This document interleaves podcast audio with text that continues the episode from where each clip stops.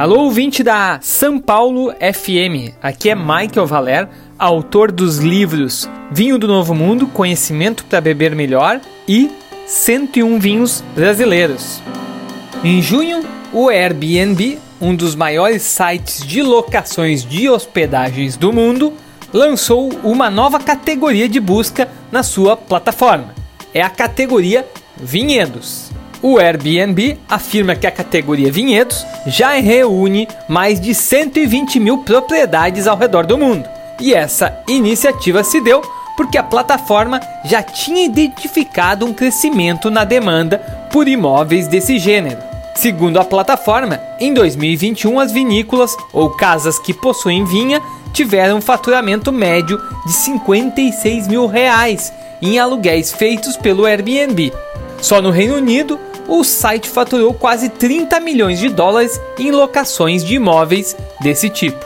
De acordo com o portal Estatista, o enoturismo movimentou no mundo cerca de 8,7 bilhões de dólares em 2020. A perspectiva é que em 10 anos, até 2030, essa cifra ultrapasse os 29 bilhões de dólares.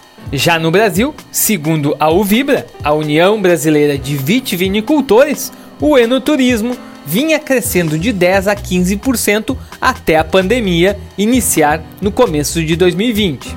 Em 2019, Bento Gonçalves, o principal destino enoturístico do país, teria recebido 1,5 milhão de turistas. Junto da categoria vinhedos, o Airbnb criou mais uma série de filtros segmentados por outras áreas de interesse, como surf, casa na árvore e castelos. Esse movimento da plataforma se justifica pela adoção de home office em grande escala, devido à pandemia. Esse fato fez com que muitas pessoas tenham conseguido conciliar turismo e trabalho.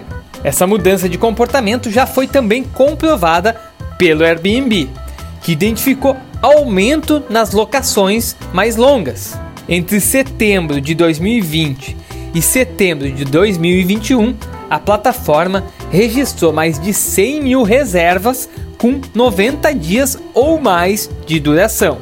No terceiro trimestre de 2021, um a cada cinco hospedagens duraram pelo menos 28 dias.